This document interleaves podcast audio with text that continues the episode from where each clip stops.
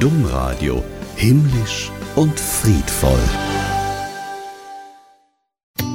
Domradio Sonntagslicht am Dienstag war Welttag des Radios. Den haben die Vereinten Nationen mal irgendwann ausgerufen, um an die Bedeutung des Radios als am meisten verbreitetes Massenmedium aufmerksam zu machen. Vielleicht ist das Massenmedium ja mittlerweile auch äh, abgelöst worden von Podcasts, denn die sind auch in aller Ohren. Mein Kollege Ronny Toro, der hat sich aber trotzdem mal auf die Suche nach kuriosen Radiosendern begeben und hat tatsächlich auch einige gefunden. Ja, erstmal die Auswahl ist wirklich riesig. Zehntausende Radiosender gibt es weltweit und dank Internet und Livestreams kann man da ja auch von hier aus reinhören. Was ich zum Beispiel gefunden habe, ist Radio Taiso in Japan. Radio Taiso Daichi. Ein Sender, der jeden Morgen Trainingsübungen für die ganze Bevölkerung sendet. 13 Übungen, um Gesundheit und Wohlbefinden zu fördern. Oh, jeder soll damit machen als Morgenroutine früh um 6.30 Uhr. Und wer sogar in den Ferien einschaltet und mitmacht, kann Preise gewinnen.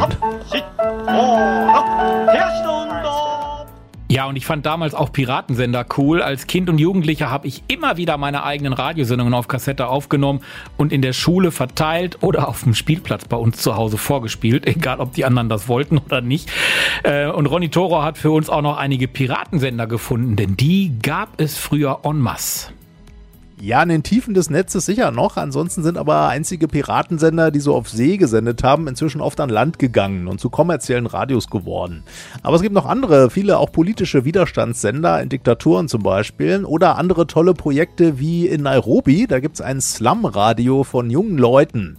Oder in Argentinien, da gehen Patienten einer psychiatrischen Klinik regelmäßig auf Sendung. Am Dienstag war Welttag des Radios. Das war Dienstag, heute ist Sonntag, 18. Februar. Hier ist ein Podcast, hat nichts mit Radio zu tun, aber ist daraus ja eigentlich entstanden.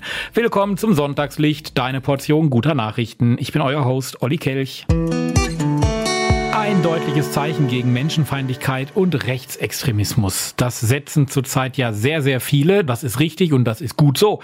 Auch die bischöflichen und kirchengemeindlichen Schulen im Bistum Münster, die sind mit Aktionen dabei, unter anderem mit einer aktuellen Aktion. Katholische Schulen für Demokratie und gegen Extremismus. Gemeinsam veröffentlichen sie eine Erklärung gegen Rechtspopulismus und Rassismus. Sie setzen sich ein für Toleranz, Solidarität und Nächstenliebe. Wir planen an der Marienschule auf Streben der SV das Wort No aus Menschen, also aus Schülerinnen, auf den äh, Schulhof zu stellen und das äh, von oben zu fotografieren, um damit mit allen Schülerinnen, die das äh, möchten, gemeinsam ein Zeichen gegen Rechtsextremismus zu setzen. In einem Schreiben der bischöflichen Schulen im Bistum Münster heißt es, wir sind davon überzeugt, dass katholische Schulen als Teil von Kirche zur Gestaltung der Demokratie in diesem Land und zur Einhaltung von Grundgesetz und Menschenrechten einen wertvollen Beitrag leisten. Ihr Selbstverständnis gründe auf dem christlichen Menschenbild. Deshalb gebe es keinen Raum für rechtsextremes und faschistisches Gedankengut. Eine Schülerin erklärte auch nochmal das Projekt. Wir werden eine Aktion gegen Rechtsextremismus machen. Ähm, und zwar werden wir ein Foto machen mit den Buchstaben NO für No und ähm, wollen damit ein Zeichen gegen Rechtsextremismus setzen. Kein Platz für Hass, Ausgrenzung, Antisemitismus. Das betonen die Unterzeichnenden der bischöflichen Schulen im Bistum Münster. Im nordrhein-westfälischen Teil des Bistums gibt es insgesamt 29 Schulen in bischöflicher Trägerschaft sowie drei kirchengemeindliche Schulen mit insgesamt 20.000 Schülerinnen und Schülern und 1.530 Lehrkräften. Das Sprichwort kennen wir. Interessiert mich nicht die Bohne. Das sagt man, wenn einem eigentlich alles egal ist. Wenn man jetzt aber einfach das Wörtchen nicht mal weglässt, dann kommt dabei raus, interessiert mich die Bohne. Das ist aber nicht einfach nur die Umkehrung, sondern soll auch zwei Sachen gleichzeitig in den Blick nehmen. Das sagt Pirmin Spiegel. Er ist der Chef von Miserior. Die Fastenaktion von Miserior wird heute eröffnet. Wertschätzung der Bauernfamilien, Wertschätzung der Bohnen von Kaffee, der Bohnen von Früchten. Genau darum geht's bei dem Motto interessiert mich die Bohne. Denn die Bohne, die ist nicht nur Nahrung, sondern hilft auch vielen, vielen Menschen davon zu leben, sagt Pirmin Spiegel. Er ist Chef des katholischen Hilfswerks Miserior in Aachen. Vor wenigen Tagen erst ist er von dort wieder zurückgekommen, wo es genau darum tagtäglich geht. Kolumbien in Südamerika, Partnerland der diesjährigen Fastenaktion.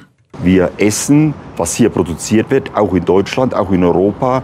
Und diese Zusammenhänge einer gesunden Nahrung und dem Recht auf Nahrung wollen wir mit der diesjährigen Fastenaktion unterstreichen. Im Rahmen der Fastenaktion von Miserior soll es unter anderem in den kommenden Wochen auch darum gehen, deutlich zu machen, wie Kleinbauern in Kolumbien mit den vielen Problemen vor Ort umgehen.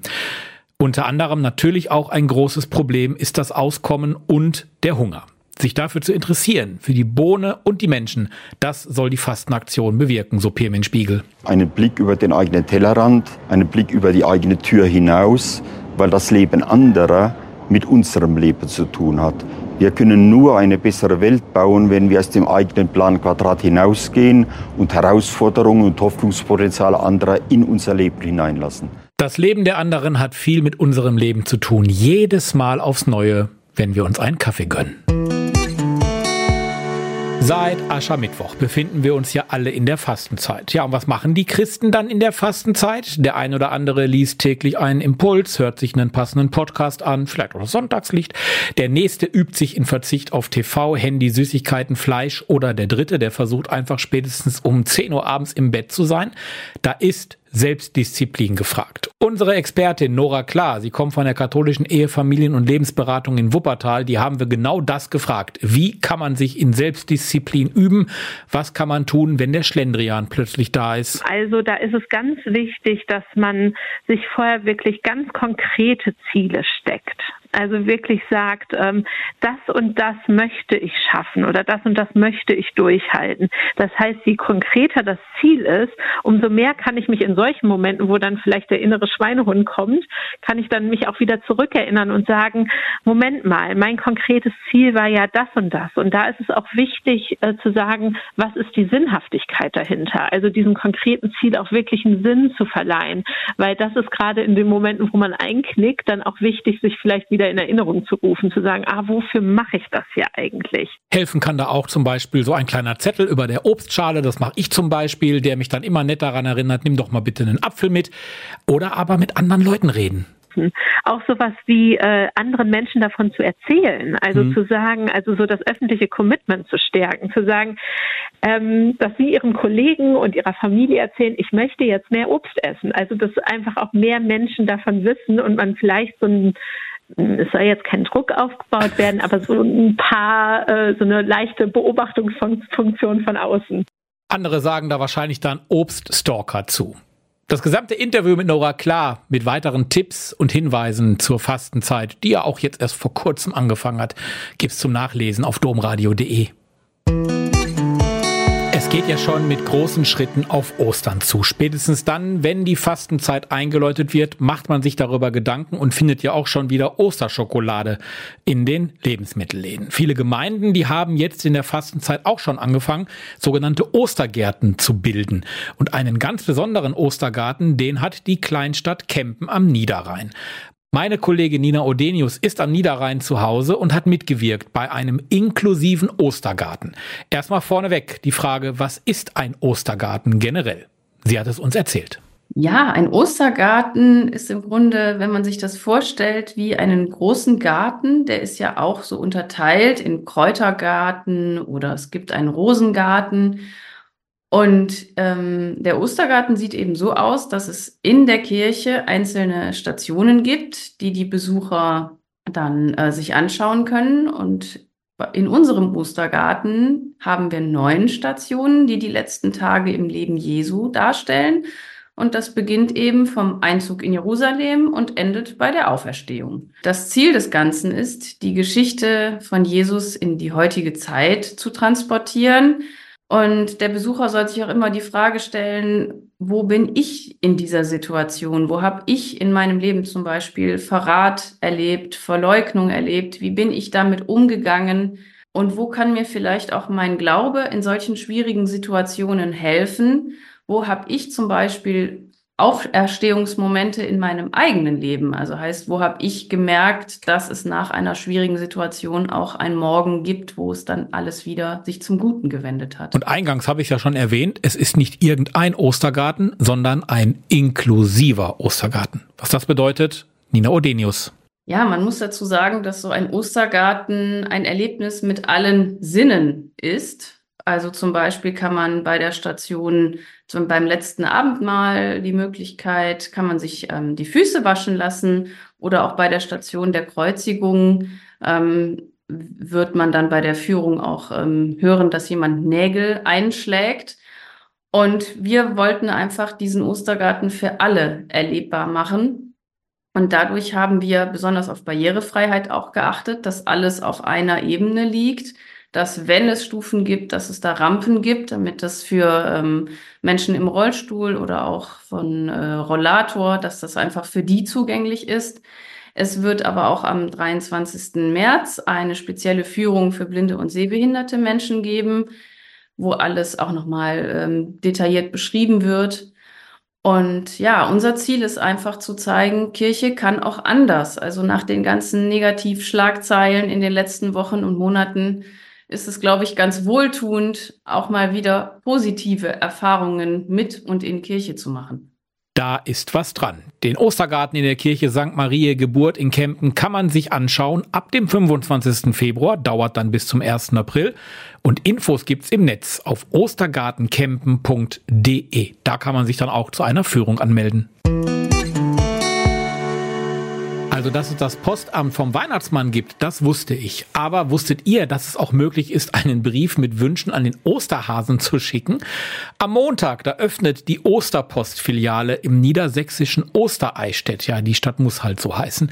Der Osterhase Hanni Hase und sein Team wollen auch jedes Schreiben, was bis zum 21. März dort eingeht, beantworten. Die Briefe sollen adressiert werden an Hanni Hase am Waldrand 12 in 27404 Ostereichstätt. Gut, dass wir ein Podcast sind. Ihr könnt ja direkt nochmal zurückspulen. Wichtig ist, dass die Kinder ihre Absenderadresse gut lesbar auf den Brief notieren, damit Hanni Hase auch antworten kann.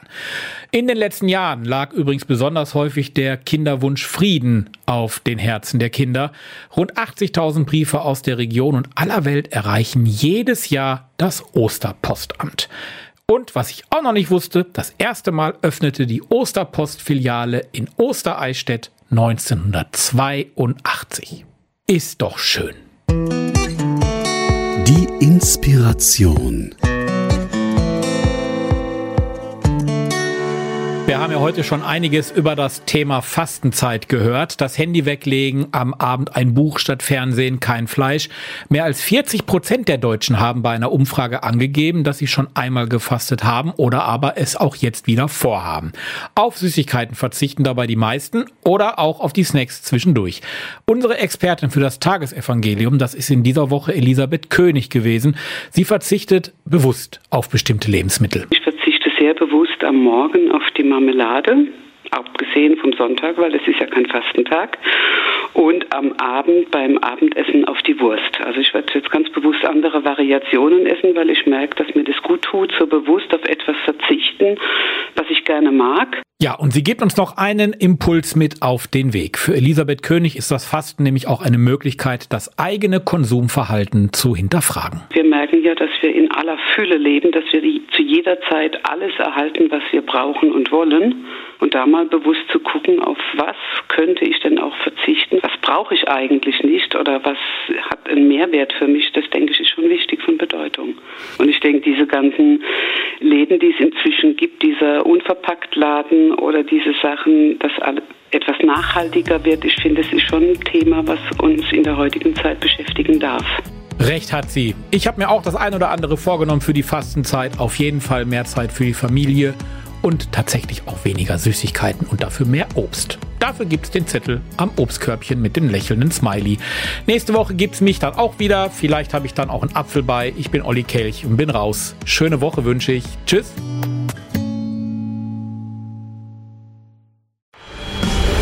Domradio Dres Lauter